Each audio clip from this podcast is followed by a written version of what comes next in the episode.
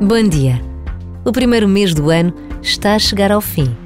Todos sentimos como é longo este mês, mas a verdade é que o tempo voa e esta rapidez pede-nos a coragem de vivermos o melhor que pudermos cada dia que começa.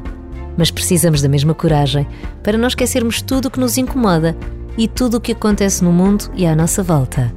Esta pequena pausa de oração e reflexão pede-nos isto mesmo: parar e pensar, nunca esquecendo que Deus está conosco.